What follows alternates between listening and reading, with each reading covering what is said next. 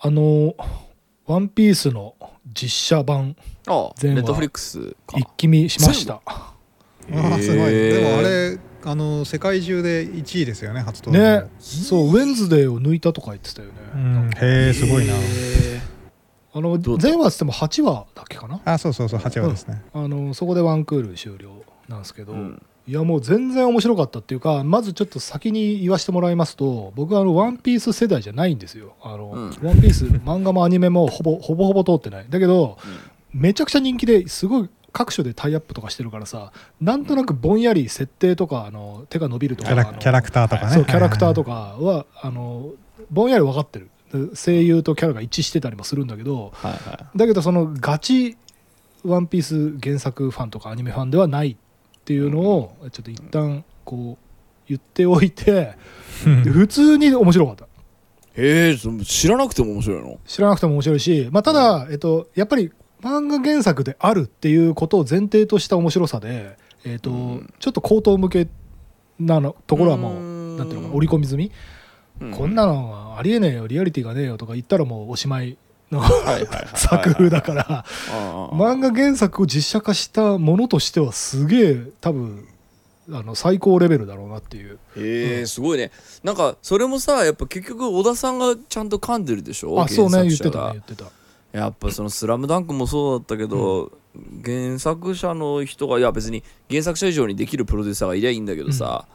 なんかこの方が絶対お客さんのためになりますよねっていう人が熱意を持って仕切るっていはうのがこう結果いい作品になるっていうことの勝査なのかね。そうだと思いますよ。そうだと思うしあとやっぱりその排除しないってことが大事だと思うよ。その原作者じゃなかったとしてもいいんだよ、うん。ファンの声でもいいんだよ。なんなんかそのああの面倒なこと言われたら面倒くせえからその人たちを関わらせないようにしようっていう判断が働いた作品は大体こけるとそうね。本当にだから日本のアニメとか多いもんね。その原作者の人が。うん。あそう？アニメはなんか結構割と漫画家さんが作画監修ししたりとかってツイッターとかで見かけるけど。全部じゃないですよ。全部じゃないんだ。そのタイアップにも口出せないし。ああなるほどうね、んあの脚本にも口出せない。いやそうだから口出す出さないってそのなんていうの？あのお金とかいろいろ絡みがあるだろうから別にその発言権がなくてもいいんだけどそのリスペクトという意味でさそのあえて面倒くせえから関わらせないようにしようっていう判断が働いてる現場はもうそもそもダメだっていうそうなのよ。話本当に。これは本当自分の仕事でも思うななんか、なんかこうやっぱ最近はもうずっととにかく対話をサボるなっていうことを、はいはい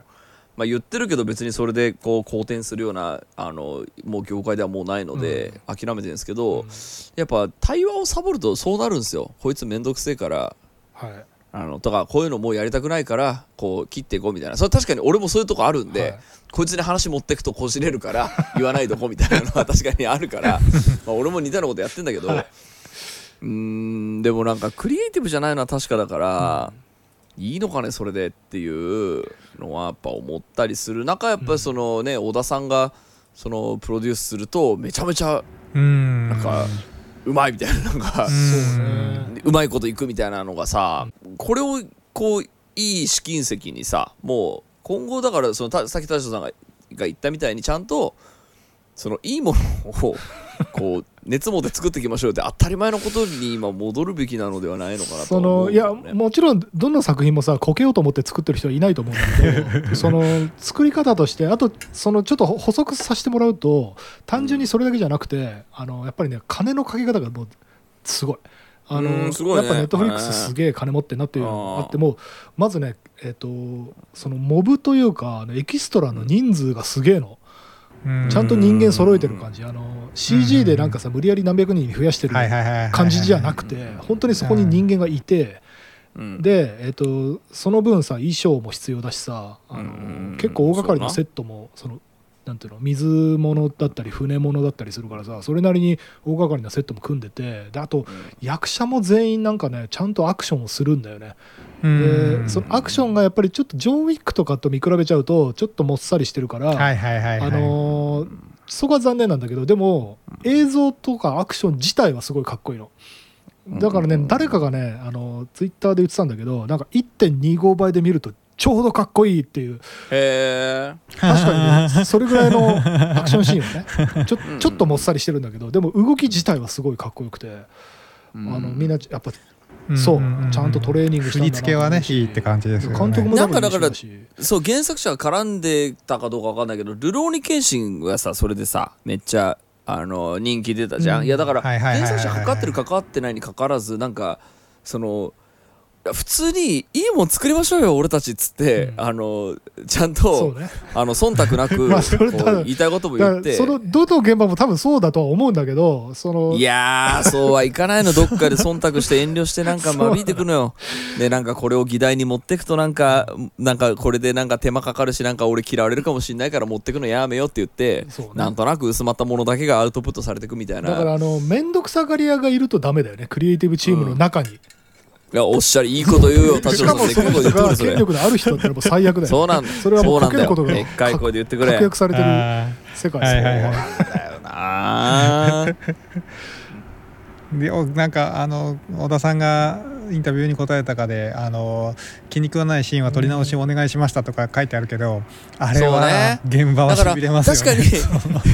そう。それができるチームだっていうのがすごいよね。確かにそのアニメとかでかかっててもさ原作者チェックが一番最後に来るときにここでひっくり返されたらどうしようみたいな気持ちはすごいあるから。それは怖いよね。そうそうそう怖いよね。それは確かに。でそそそれが、まあ、口を出せる権利があのちゃんと約束されてたっていう契約の段階もそうですし、まあ契約の結び方ですよね。そうそうそう。それもそうだけど制作の体制としてなんであの週刊であの漫画描いてる人がそこまでそれにコミットできたのかっていう、うそれもそうありますよね。小田さんぐらいなんか本当に忙しい人が、なんでそれができるかみたいなことも。それをバックアップする姿勢みたいなのもそうだしなんか僕最近あの人の本読んだんですけどあの鳥島さんの編集の本あの鳥島さんってあのドクター・マシリトの最強編集なんちゃらみたいな「はい。あのドラゴンボール」とかうんの編集者やっていた人あの人のあのやっぱ漫画はアニメになってあの爆発するよねっていうのをちゃんとあの要はその宝くじいかに引き当てるかみたいなものなんですけど、それをクオリティ高くちゃんとやらないと、まあ、あのやったところで意味ないしみたいな。そうな話もでちゃんと書いてあって、まあ、あの結構精神論的な部分もあるから、あのそれこそ林志平がそこれ読んでどう思うのかみたいなのは面白そうだなとは思うんですけどえっといろいろやっぱり編集者がそこをちゃんとつついてあげなきゃいけないしね。っていう話が、はい、ありましたね。面白かったです。そっかワンピース面白い。なあのワンピースもそうだけどさあのオードリーの若林さんと星野源がやってるライトハウスも今すごいこう仲間界隈で見たあれみたいな感じなんですね。俺一回今ネットフリックスやめてて今 UNEXT 男になってるから とりあえずビバ両ビバンと見切るまではあの UNEXT でいようかなと思ってまだ星野源の曲も聴いてないんだよね。まあ、時間もそんなに取れないからね。だから全方向見る時間はないんだよな、UNEXT でとりあえず見切ってうん。その解約してでネットフリックスに来たら俺ケチだから。うん。そうなんですよな。ちょっとでもまあ集集中して見る方がいいサンクチュアリも見てないしさはそれはそので結局なんかさ最近あのドラマスマホで見れるようになったからおすすめ教えてくれって言うと全部あのネットフリックスの韓国ドラマばっかり来るから やっぱり俺ネットフリックス男の方がいいんじゃないかと思っている中サンクチュアリが来てライトハウスが来てワンピースが来るわけでしょすごいね。なんかそうなるとでもネットフリックスは巻き返しがうまく成功している可能性があるのかしらね。そう。えどうなんだろうーっとそうですね。秋は割と映画が結構公開されるみたいでドラマよりも。そっちはでもネットフリックスもあるしアップル TV もあるしいろいろ各各各局はい頑張ってるなという。さあということで今週も始めます、はい。田代智和と。田淵智也のタタッチレディオ。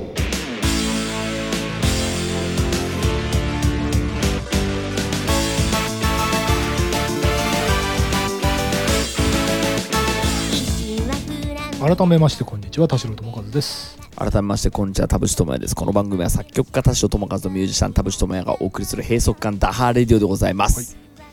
最近あさっきも言ったけどあのビバントっていうあのなんあれビバントで読み方合ってるから日本のドラマで今すごい人気があってでまだ見てないんですけどまあ多分あれだけ話題になったら俺多分絶対ミーハーなんで見るんで えーっと楽しみにしてるんですけど、あのー僕があのツイッターとかで見てるあのおほ慎太郎さんっていう漫画家の人が見たけど分かんなかった。そんな予感はしていたっていうブログを書いてほてうで読んだら俺もうまさに俺の典型なんですよ。なんかもう登場人物が多い。誰と誰が戦ってるのか分かんない。その意外な人が実はここんな人でしたって出てきた時に、い。そその人覚えてないはい。っていうことがめちゃくちゃあって、でその今までその「ワンピースも見てないけど「ワンピースも多分そうなんだと思うっておほしん太郎さんが言ってて。でうんそのそのみんなが好きって言ってるものにえー、とこうできないのがすごく恥ずかしいし、はい。あの辛いっていう気持ちがちょっと伝わってきてねブログから。で俺もね全く同じ感じなの。うん。なんかみんなが好きなものとかさそのアマゾンアマゾン評価その映画評価星4 4超えみたいなものを見た時の、はい。あれ？どうしよう俺わかんないっていうそうね。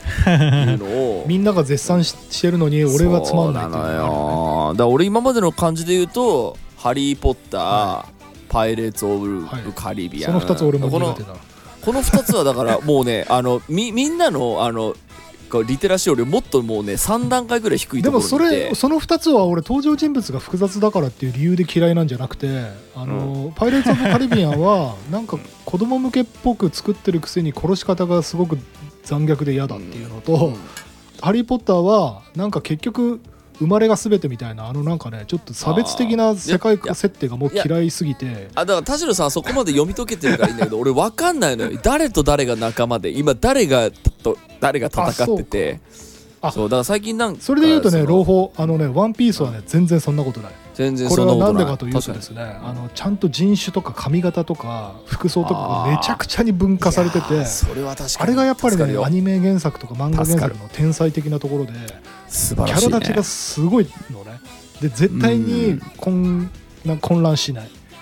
えー、あそれ楽しみだね。間違いなくこいつはこいつってあとさ俺もう一個映画系でさ最近もうずっと思ってたんだけどダメだなって思った。らまああとあのウエス・アンダーソンとかもそうなんだけど、ウエス・アンダーソンも俺あの1ミリも分かんないの。あの話。はい。見るんだけど 見てかっけーって思うんだけど本当に1ミリも分かってないの、はい。何の話なのか。見てんだけど。何の話かっていうのは難しいな。今最新作公開されてるから多分見に行くんだけどはい。もう絶対見に行っても分かんないの。はもう分かってんの。っていうのもあるんだけどあのね最近気づいたんだけどガイ・リッチーね、はい。ガイ・リッチが俺本当に 何の戦いなのかが本当に分かんない。ガイ・リッチーも俺苦手な方だよ。どっちかっていうと。あ本当？気が合うね。あのなんかスタイリッシュだだから毎回見てるんだけど毎回うんなんかベタ褒めできないというか誰にもおすすめしてない。そうなんだよ。なんか俺 結構さなんかみんな映画好きはガイ・リッチガイ・リッチ言うからさなんか何個か見てね当たり外れもあるからとか言ってさ結構一応隙間見て見てんだけどさなんかほ本当に あの誰が誰か分かんないの。それあとそれは多分ちょっと俺の見方と違うけど誰が誰かは分かるけどあんまりあのガイ・リッチ作風っていうのがあんまり俺好きじゃない。スタイリッシュな MV をつなぎ合わせただけみたいな感じがして。だからさみんなが見た時に多分さ面白いって言うと思うんだけど、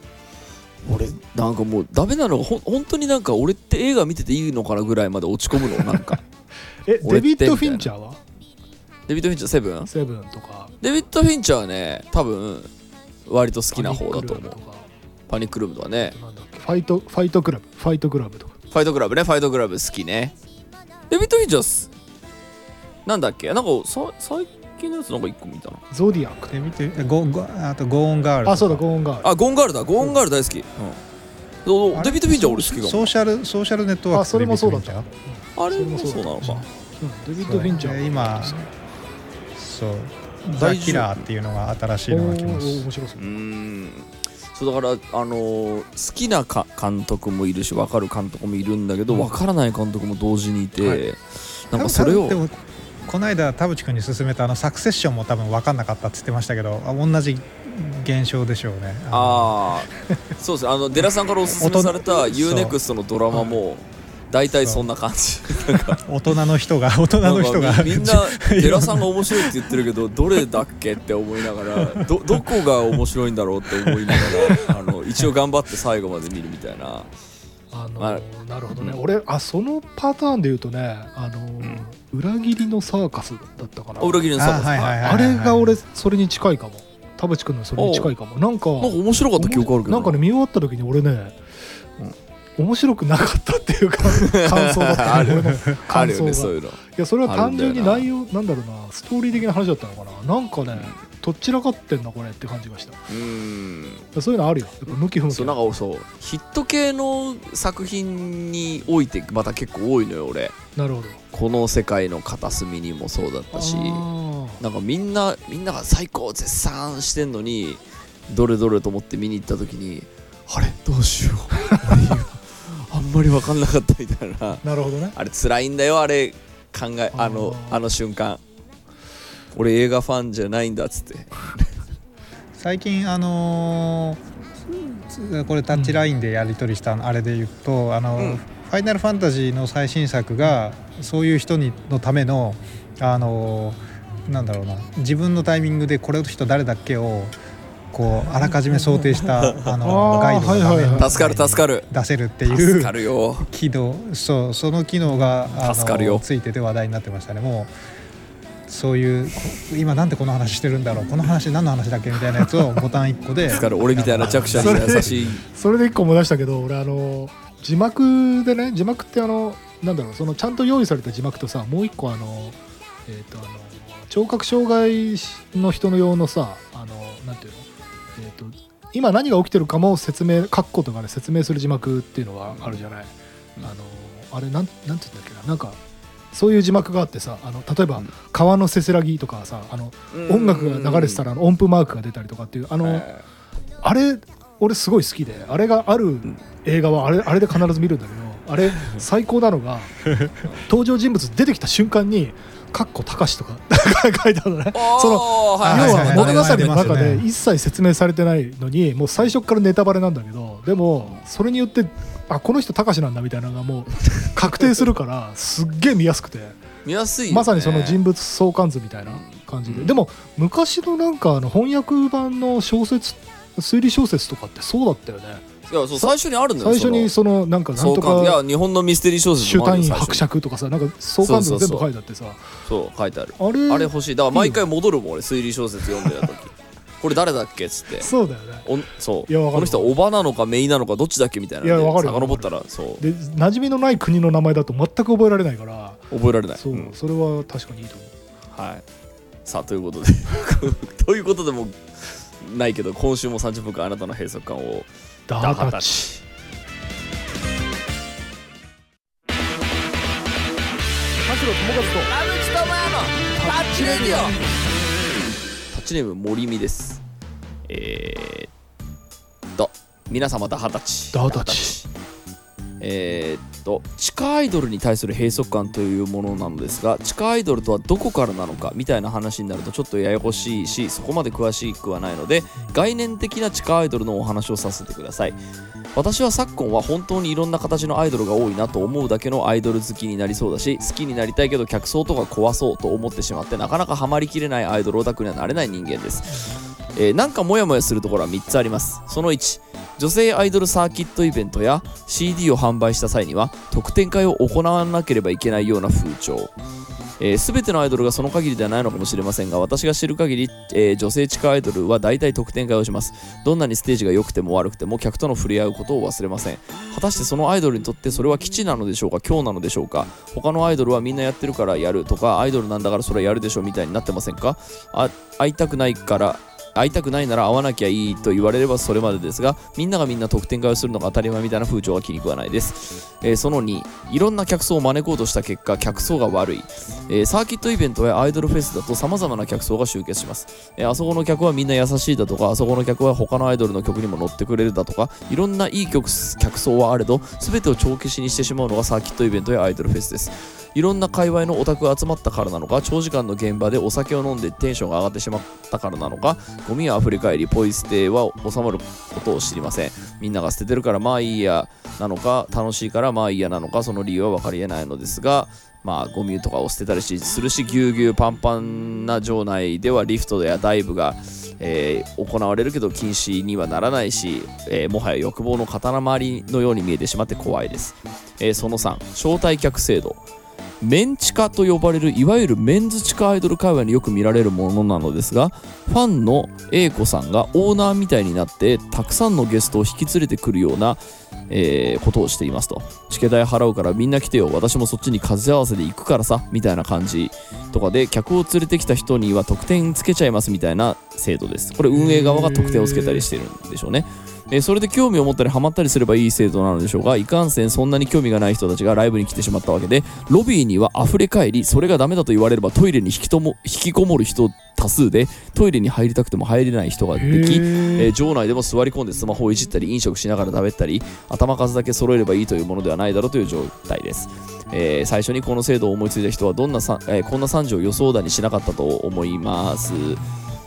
し、えーよくよく考えてみればそうなってもおかしくない制度だとも同時に思います、えー運営がチケットさえ売れればいいみたいに思ってるんだろうと客は捉えてしまいかねないし実際そうの思ってるのかもしれないしそうやって思ってると思った客がすさんだ心になってしまって楽しむ気持ちも忘れてしまっているのかもしれないかなと思います、えー、負が負を読んでるように思います、えーこんなモヤモヤをパッと晴らすようなアイデアは思いつかないのですがモヤモヤしてても閉塞感はたまる一方です。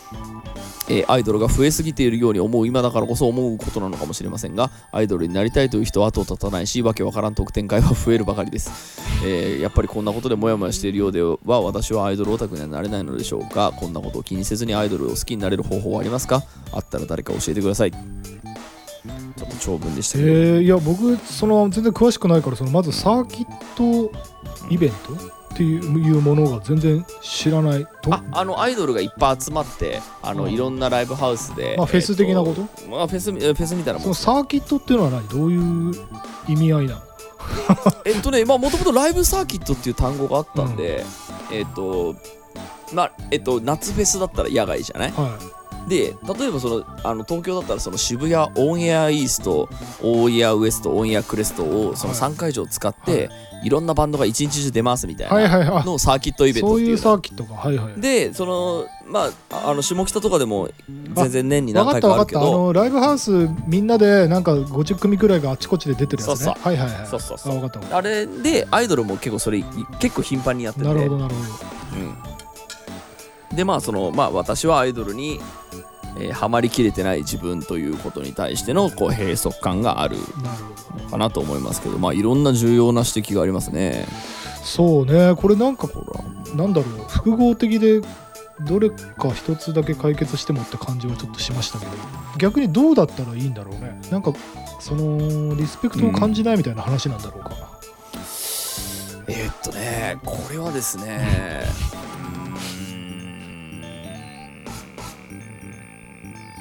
ちょっとポジショントークになっちゃうかもしれないんであんまりこうみんながおおってなることは言えないですけど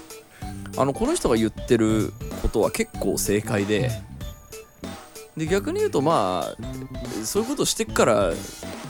オタクの文化は民度低いんじゃないのっていうことがでやっぱその人たちに支えられているその市場なのだっていうことでそれをやらざるを得ないんだけどいやこれ卵か先か鶏か先かと一緒で、お前らが育てなきゃいけなかったんじゃないのっていうはいっていうのはこれはロックバンドにもあります。はいはいはい。で、えっとやっぱね客を、えっと育てないっていう、えっとアーティストはほどなく潰れていきます。これはアイドルでもロックバンドでもそうです。でうん。やっぱりそのロックバンドでいうとその夏フェス文化に乗っかってそのこうやって盛り上げればみんな手拍子してくれるんだとかこうやってなんか泣きながら MC すればみんな泣いてくれるんだとかうん。ツイッターに最高って書いてくれるんだみたいな感じで調子に乗っているとえーっとその瞬間は客は増えるんだけど結局それ5年後誰もいませんよねっていうことに大体なるんですね。でその間にやっぱできることといえば客を育てるってことなんですよ。えー、とちゃんとメッセージを伝えるとか、うんまず音楽でねじ伏せるとかなんかあのーこの人たちが就職しても彼女ができても、えー、とこの音楽を、えーのチケットを買ってくれるかどうかっていうことを、えー、とやっている、えー、と文化ではおよそないのでおよそないんだけど一時的には増えるんですよ。うん。でまあアイドルでいうと僕はあんま詳しくないですけどそのこの特典会っていうのがなかなかよくできた制度でうんうん。やっぱりあのーまあライブサーキットだとよくあるんですけど初めての人はチェキ無料ですみたいな。うん。でまあ女の子と喋りたいから来るじゃん。はいはいはだけどなんかなんとなくそこを支えてるその、えー、とメインユーザーの人たちはちょっとこれ言ったら申し訳ないですけどちょっと偉そうな人たちなんですよね。そのアイドルに対してちょっと上からいける人たちも多いあのそうじゃない人も多いですけど、えっ、となんかそれをそのそういう人がいて当たり前みたいな感じなんですよ。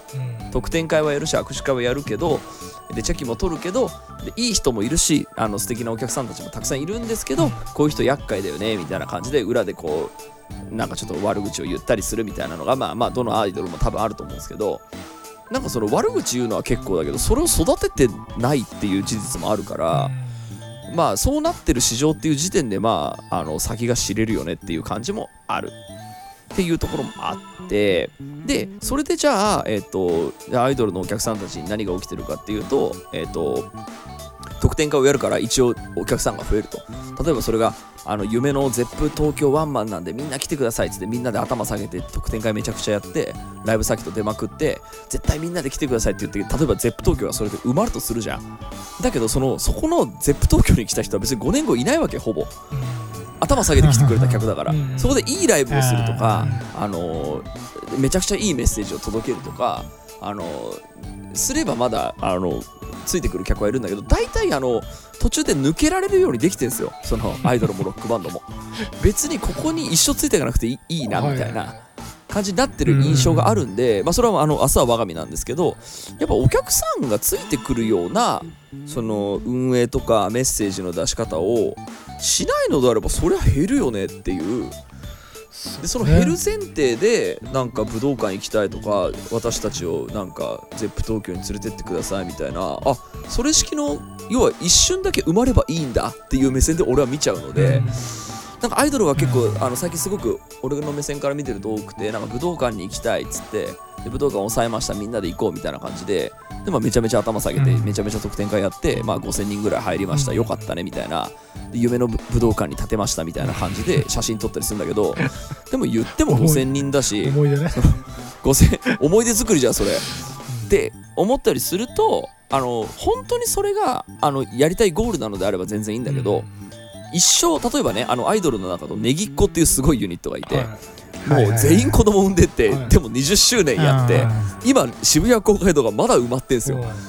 いいね。だからそうんのそういう人たちは多分お客さんを育てられた例だと思うんですね、あのまああのそこはいはい。こで汽船の話はそんなにしないですけど、まあ稀有な例だよけどねなねあのそれ全員ができるわけではないんだけどでもその疑似恋愛を超えてその一緒にこうファミリーになっていくっていうことをやれる人たちもいるんです。うん。でこれはバンドもそう。うん。なんだけどそのそうじゃない人たちっていうのはその特典会で話せるとかロックバンドだったらあのでかい声で手拍子をあればみんなあの手拍子してくれたとかでっかい声で声出しを煽ったらみんな声出してくれた。みんな最高、ま、これからもよろしくな俺たちについてきてくれみたいな。その一時的な快楽のためにそのごめんなさいねちょっと言葉がちょっと今日悪いですけどあの一時的な快楽のためにそのやっているっていうことのやっぱその反動って絶対あるから。でその反動があるのにそれを良しとしてるその市場とかあのシーンっていうのは僕はあんまり同意ができないので、だからまあ僕の中でそのロックバンドシーンを見てる時にあこのその客が4年後5年後来ないのが分かりきってるのにこういう感じでやってるシーンなんだって思うとそこから距離取っておこうと思うし、っていうのと近くて多分アイドル界もこの人が思ってる閉塞感はそこに近いんじゃないかなと思っていて、なんか音楽じゃないじゃんとかうん。その、はいはい水商売だって言ったらちょっと職業きあの差別みたいになっちゃいますけどなんかあの私じゃなくていいんだって人たちも作っちゃうんですよ「Not for me」だっつって。ってなると、はいはいはいはい。あのどんだけ曲が良くてもどんだけ顔が可愛くても特典会なんかみんな特典会行きたいっつってるけど俺あんま行きたくねえなってなるとそのファンって本当に失っていいファンなんですかっていうことも思ったりするんですね。だからその特典会をやるなってわけじゃなくて特典会に来たくない人のためのなんかうまみみたいなことだったり、うん。ちゃんと私たちは音楽で人を幸せにするんだとか、えっとそのライブに来てくれた人は絶対次のライブも来てくれるようにあの一生懸命ステージをするんだって、えっと本当に全員が全員やってるかなっていうのはうん。思ったりします。ごめんなさい一連の、まあやっあのてはいないと思う。けどねその まあでもただそのねうん。僕そもそもそのアイドルっていう、えっと、ものを、まあ、自称して自分はアイドルですって自称するくらいの人たちってもうスポーツ選手と同じで寿命がすぐにその来るってことは分かった上でその流行り物としてやることをむしろ辞さない人たちだと思うからその田淵君が言ってる長く続けるっていう思考はもうそもそもないと思うんだよね。まあ。そらそうな、うん。そのなんか要はタピオカ屋で一稼ぎしようぜみたいなのと近いというか。でそれ全然ネガティブな意味じゃなくてもうそもそもそういうものだって知った上で多分飛び込んでると思うんだよね。うん。それ50歳になってもアイドル続けるぞとは思ってないはずなんだよ。だから多分そのそこはなんていうのかな。本人たちも納得の上で多分流行り物として乗ってるんだと思うんだけど、うんでその特典会、そのみんながやってるからみたいなところはこれも本当にあの、えー、と iPhone で、えー、と画像処理が当たり前になった時にあのもう全ての僕が仕事とかで会う女性の人たちとかみんな言ってたんだけどあの、まあ、声優さんとかねそもそも別に声優演技とかだから別にその画像加工する必要ないじゃんっていう思うん自分も思うんですけどみんなやってるからっていうそのなんていうのかなスタンダードがそっちになった時に、ね。あの自分だけなんかめっちゃみすぼらしいなんか目の下クマ作ってみたいなのだとやっぱりその比較対象がねもうスタンダードがその加工ですになっちゃってる時代にわざわざそれを突っぱねてまでなんかそそこまでの別にパンク精神で絶対加工しねえぞみたいなうん。哲学もないから、うん。まあふんわりと多少加工しますっていうね俺それに近いと思うんだよね。なんか別にその突っぱねるほどのスピリットないから、あのまあだからまあやっとこう。特典会ぐらいいっかっつって やっとくっていうことですよねいやそれはねあの分かるんですよ。でだから別に特典会をやることが悪いって言ってるんじゃなくて、えっと、そこで OK になってるそのなんとなくテンプレ通りの特典会特典会をやるんだったらちゃんと個性を出すとか、まあ、それでなんかちょっと過激なことをやり出すアイアイドルもいるんで、うん。個性を出せっていうのは一概にはちょっと言い切れないですけど、なんかめ、うん。そうそうそう。だからめちゃめちゃその人当たりがいいとかっていうなんか えっと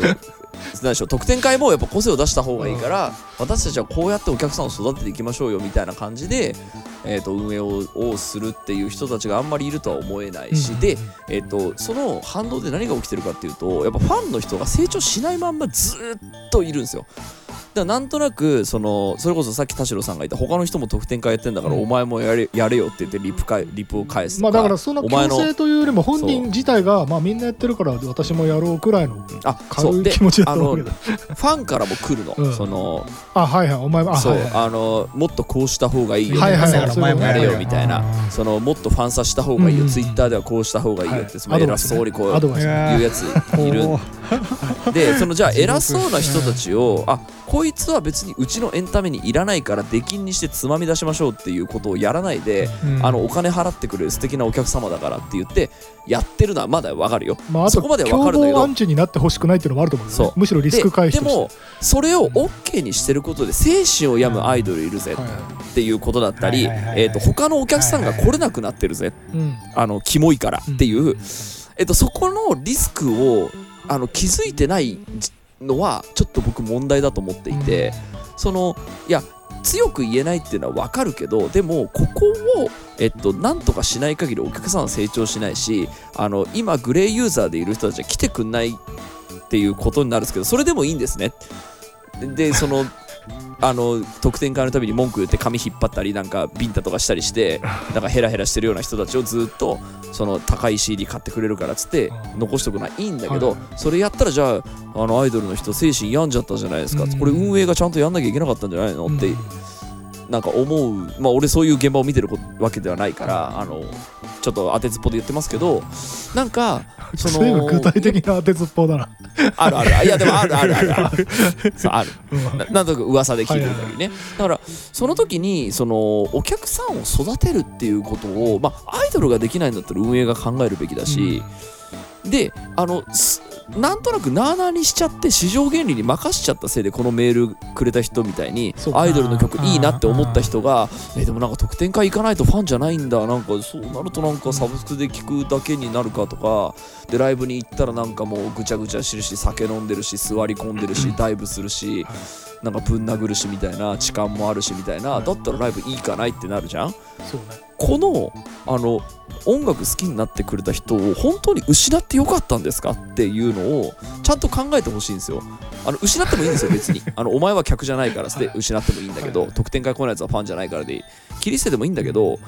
本当にこの人って失ってよかったかどうかっていうのを都度やっぱ運営もそのアーティスト本人も僕は考えるべきだと思うんですけどね。これはでもね難しいその単純に多分ファンとアーティストのウィンウィンの関係において多分その、うん。例えば会場のキャパが5000だとして5000が埋まってる以上で5001人目からは入れないわけじゃない。でうん。その望んで入らない人とあの欲したかチケット欲しかったけど入れなかった人っていうのはどっちも多分見えてこない層というか、あの演者からしたら5000がビチビチに埋まってればもうそれで OK なわけじゃない、うん。成功体験としても、そうね。そのうん興行としても。うん。で俺今の話聞いてて思ったんだけどあのアメリカのメタルバンドでメガデスっていうバンドが、ね、ライブこうシーンを YouTube とかで見るとファンがギターのリフを歌ってんの。でーでーでーってでなんか リフをリフを歌ってんだよ。そうだねであれ俺もう本当に気持ち悪くて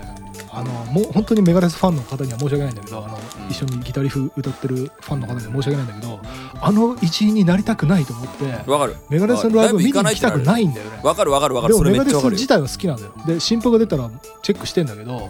あのライブ日本に来日とか言っても全然見に行きたくないの。あのギターリフをみんなで歌うっていう気持ち悪い文化があるせいで。のなんかさ日本ってさその歌うとさ客が文句言うみたいなのあるけど、はい客が歌うと他の客が文句言ってるのってい言ってずっとこう派閥争いあるけどなんか海外ってみんな歌うじゃん？歌うしスマホも持ちっぱなしだしね。スマホ持ちゃくちゃだよ。ちっぱなし。で俺ああれの空気にいたら俺ライブ行ってないと思うんだよね。客うるせえし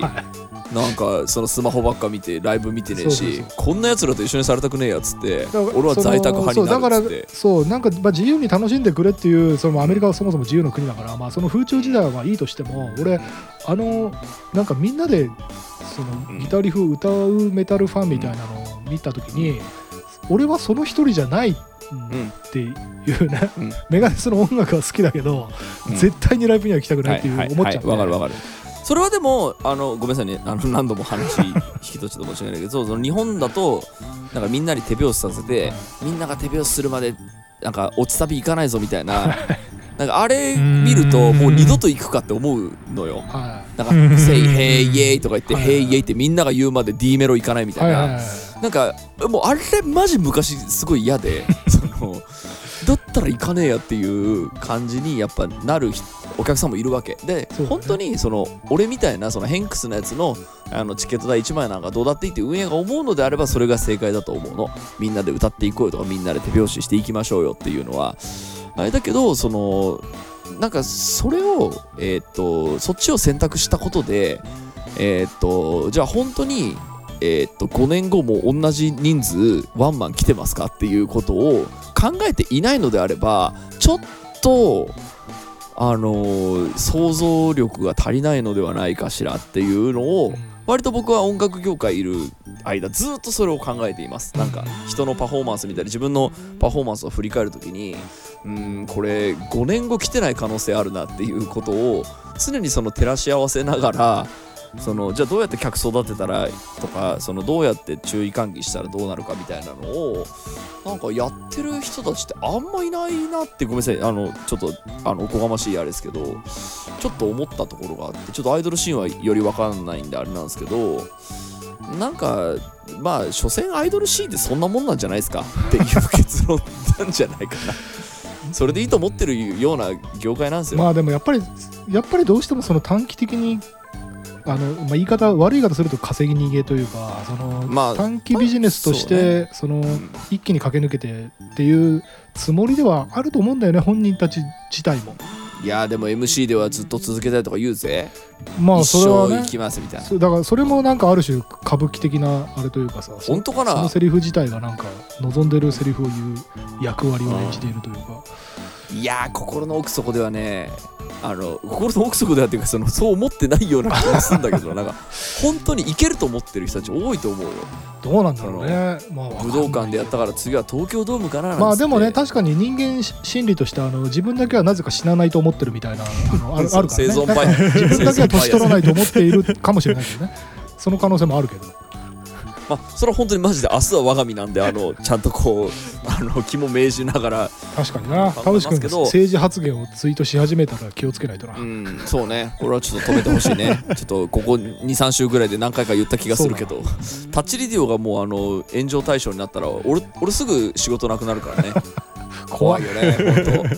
ピーピー当。なんか今日もなんかギギリギリなんか田淵さん危ないこと言ってたけどセーフみたいな感じ。久しぶりにあのピーピー入れまくろうかそれこそ AI に 判判定してもらってピーピーそうね。勝手に入れてもらおうか。そうね。変なこと言ったらすぐ P を入れてもらうみたいな。まあなんかちょっと話をじゃあ強引に戻すとまあこのこのメールくれた人からするとやっぱ自分の居場所をえー、と守るためにはえー、とまあ在宅派でもいいと思うんですよ。アイドル曲はい。シーンって在宅派ってのもいるから、うん。曲だけ聴いてますとか。で、まあ、その分なんか CD 買いますとかさ、うん。ワンマンだけは行きますとか、なんかあのなんでしょう。これあの僕の知り合いの声優さんが言ったけどそのファンに規制はないんだと。うん。そのお金払ってくれ1%払ってくれる人が偉いのかとかそのなんだろうその僕は CD 変えてお金がなくて CD 変えてないけどライブ1回だけしか行ってないけどっていう人がじゃあ悪いファンなのかっていうとそうじゃない。とにかく私たち私はそのあのどんなお客さんも本当にみんなその大事なファンだからっていうのをあのやっぱねファンに気遅れほししてほしくないんだって、はい。ででうん。お客さんってねそういうの思っちゃうんだって、なんかあのーなんかオンラインうんおなんかお話し会みたいなのがあった時に、いや僕はそのライブにもなんか地方とか全通できてなくてとか CD も1枚買える時もあれば買えない時もあってみたいな。でそれをなんか言われるとすごい悲しい気持ちになるんだって、うん。そんなことない。みんなファンじゃねえかっていうのをん。声を大にして言いたいっていうのはやっぱ胸打たれるところがあって。うんその本人がやっぱそこをちゃんとじゃあだったらその本人はメッセージを伝えた方がいいんですよ。規制はねえからっつって、はい。その金出してる人もその1枚しか CD 買ってない人もみんな等しくファンだからあの喧嘩すんなよっていうのをメッセージと伝えることでお客さんを育てていくっていうことをなんか、うん、だからアーティスト側もやっぱり甘えてるんですよね。はい。市場原理に、はいはいはいなんかこうすればお客さん来るかなとかうんうんうんこうすればバズるかなみたいな。でバズらなければその動員は増えないって思ってるとかうん。なんかお客さんのやっぱ質を見てなくて量をやっぱ見がちなんでそうなるとやっぱ市場原理に流されていくんですけどそれって本当にいいアーティストなのかしらっていうのは、まあ、あとアーティスト自体も多分そのそこまでのこう主張を持ってるかどうかっていうところもやっぱ田淵君はそういあう特別ななんていうのかな人間であのみんながみんなそのなんていうのかな。例えばそのグッズ販売とかだってさあのもうあえてのそのこれはいタオル局ですみたいな感じで物販に売ってるタオル振り回してねみたいなのってもううん商業戦略として大人が考え出すものでそのバンドはさなんかある意味こう若い本当に楽器しか知らないバカなお兄ちゃんたちみたいな のがさこうレーベルにフックアップされた時にその大人の人たちが商業戦略としてそれをなんかやってるだけっていうこともあると思うんだよね。そのうんうんうんなんかそこまでセルフプロデュースしろよっていうのは正論なんだけどなんかみんながみんな田淵君ほどのなんていうのかなこうし主張ができないというか守ってないというかっていう可能性もまいやああるかなと思うんだよね。地下アなんか特強めに言いますけど、うん。あの思い出作りだったらいいのよ、うんうんその田代さん。が言ってる疑似恋愛の範囲の中でその勝ち逃げで終わってその解散して、はいっていうんだったらいいの、はいはい。それで多分。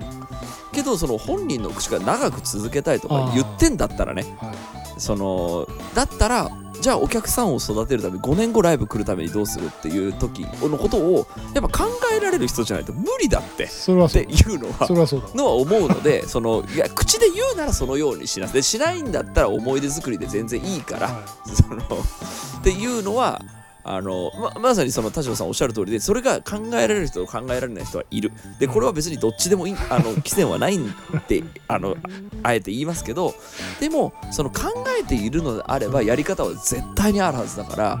あの言葉をちゃんとあのサボらずにツイートで伝えるとか MC でちゃんとあの逃げずに喋るとかなんかそれをやることで1人あの10年応援してくれるファンが増えるんだからそこは向き合ってやろうよとかなんとなくそのなんとなくでやっていい業界じゃねえぞっていうのは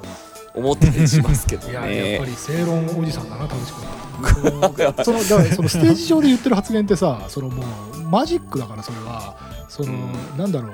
アメリカ人がさなんだラブフォーエバーとかリング送り合って2年後に離婚するのと一緒でさそのじ5年後にっていうのは あの例えなんだよ例え。うん、5, そうね。年後も経っていたいっていうのは例え話でそうそのファンタジーの話だから田口君それを真に受けて5年後経っていたいんだったら今から戦略練ろよって熱いスピリットを言うけど。いや俺はやっぱやっぱこう 大きい声で俺たちは絶対やめねえからなって言って MC したバンドが半年後に解散とかいっぱい見てきてるから。それはアメリカるラブフォーエバーとほら。フォーエバーと同じだほら。俺もうだからその MC してる時点でこれ多分来半年後に解散してることあるぞとか思いながら見てるともう案の定解散してたりするから、まあこれも本当マジで明日は我が身なんで本当にあの肝に銘じながらあの頑張っていきますけれどもっていうのはなんか思ったりする。ちょっとアイドルシーンのことはちょっとよくわからないところもありますがあのーまあモヤモヤしてていいと思うんですよねこの人は。いやそうだよね。しかもそんなにさ真剣に思い悩んでるというかさメールしてきてくれるほどじゃない？なんかどうでもいいことだったらこんなに熱くなれないから、そうね。なんかそんな熱くなれるものを持ってるっていうだけでもねもうそうね。趣味趣味レベルとしてはすごい最高ランクだと思うよ。ねな私だけが考える最強のアイドルサーキットとか、ん。なんか自分で企画するっていうこともあるかもしれない確かにし、確かに。得点会なしとかあるある。音楽が一番かっこよかったやつが一等賞のササーキットやりますみたいなのも面白いかもしれないしそう。本当に得点会をやるの俺なんかすごいやっぱやりたいのがあの MC のないフェスやりたいんですよね。みんな喋るから。もう MC MC 禁止あの俺が俺がオーガナイズするんだったらそうそれピアノ発表会みたいになっちゃう。そうそうそう。一番ライブがかっこいいやつがもう優勝だからっつって。いやもちろん MC するのは全然いいんだけどあのそれはそれで一つのまああの今のその世の中が今のこう一番正しいやり方がそうだから、はい。その喋ってあの人の心を掴んで、その自分たちのバンドに興味を持ってもらうっていうのがまああの一つの成功法としてもうお手本としてできて、うん。俺全くあのネガティブな意味じゃなくて揶揄ではなくてできたけどなんか あのそれだけじゃないじゃん？ライブって。そうね。なんか、うん、フェスもフェスもそうだと思うんだよな。なんかただ超絶音楽かっこいいっていうなんかだけの一日があってもいい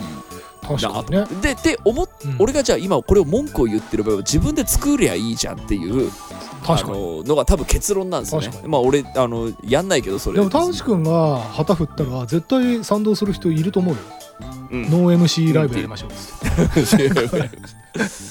ちょっとねだからそれはなんか最近なんかもう30代一生懸命楽しく生きてきて思いますけどやっぱなんか引っかかってることとかこうやったらいいんじゃないかって思うことは自分で作るしかない。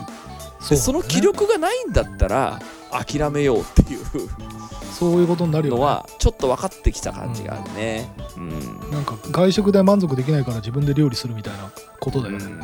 そう。でその時になんかいちいちそのなんか築地のああのその豊洲市場に朝行って一番美味しいマグロを買うみたいなその元気ないわと思ったら諦めるで。ね。いいようそれはそう。な気がする。それはそうだ。そうだ本気でその考えてるのであればなんか自分で作るっていうのもいいかなとは思います、はい、ありがとうございありがとうございました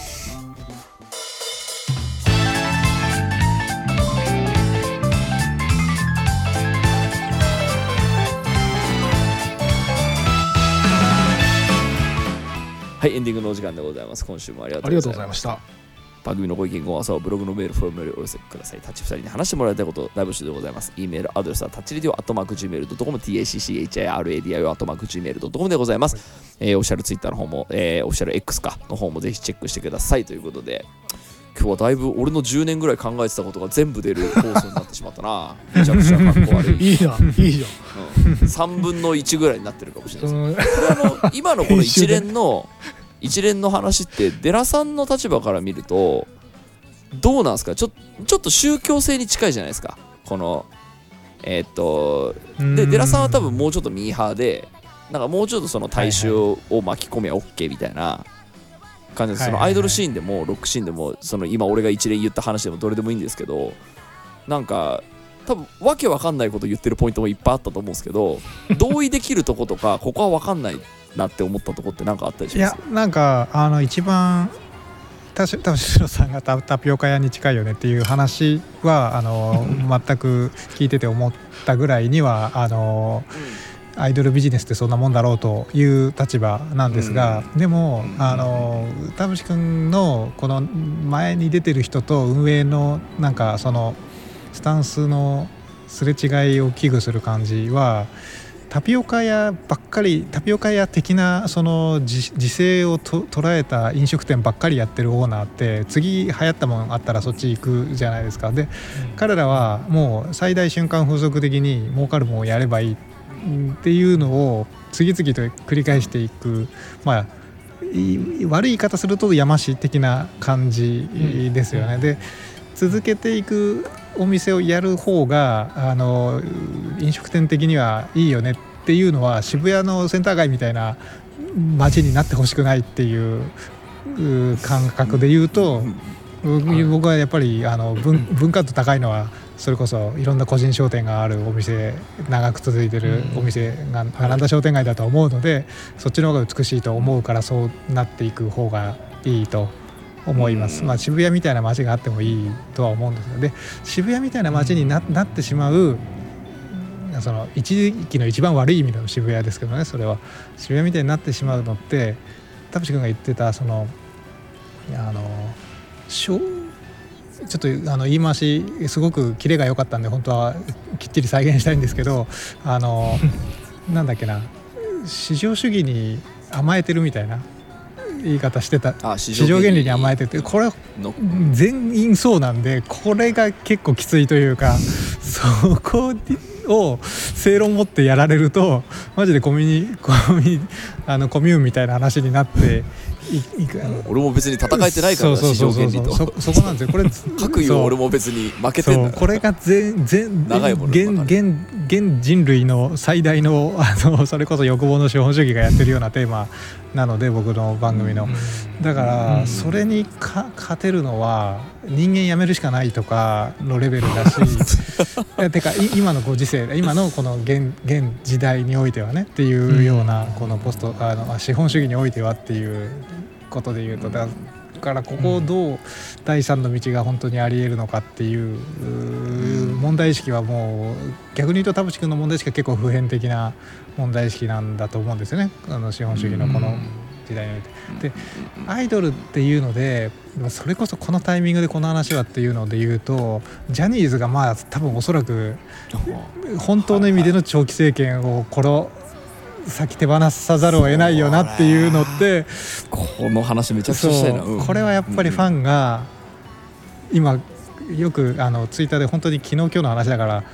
これ放送される頃にはですけどそうねまたそうそうそう。時流が変わってる可能性ある。ねジャニーズ、えースペース購買力で検索すると地獄が 広がってるって。こへれ要はファンはジャニオタの購買力なめんなよみたいな言い方で。だからその CM からこいつを外すっていうことは私たちの購買力を失うっていう。ことだそう。これが運営だけじゃない市場原理の恐ろしさっていうのはここにあるっていう。そうねマジで全部話つながるんですよ。見物だね。そうそうそうそう、ん。いやだからそれはだからアイドルでいうその特典会をやらないなんてそうそうそう。とかその自撮りでも自撮りもっと上げた方がいいよみたいなそれが強者の理論としてその当たりお前になっ金持っててるやつが強いんだっていう話を煮詰めるとそこに行くっていう。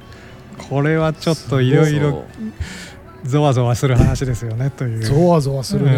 ねだからツイッター見てるとさそのあこれ多分長期政権崩壊するんだろうなって思うけど、うん多分そんなことはさせないっていう人たちの方が多分多いんな気が、多い気がするんですよねあれでもそれも消耗戦だよね。なんか下手したらさなんかそれでまたなんか売春とかまたそういう話もなんか出てきそうじゃない、なんかそのそうね。多分次々と出てく購買力る可能性はを全然ある、ね、得るためのし資金源をどうするかとかさ。そうそうそうそうそうそうなんですよ。それこそ闇バイトとかそうさなんですよ。だか、からじ地獄だな。地獄。そう。この金銭的とか、まあ、要は市場原理をあのてこに何かをこう、応援するっていうのってもう本当にあの悪い意味での宗教的なというかお布施をこそうねう共有してる、共有してるような話ですしね、だからもうそこが行き着く先だとするとやっぱりそそういうあの全部が全部市場主義にまみれた街づくりは良くないよなというところですよね。そうね。確かに。うん。恐ろしい。はいということで こんな感じですからちょっと面白い話延々とできそうだけど。そうっすね。はい。ちょっとまた次週以降なんか聞きたいことあったらメールください、はい。今週はここまでです、はい。お相手は田代智和と。田淵智也でした。ままた来週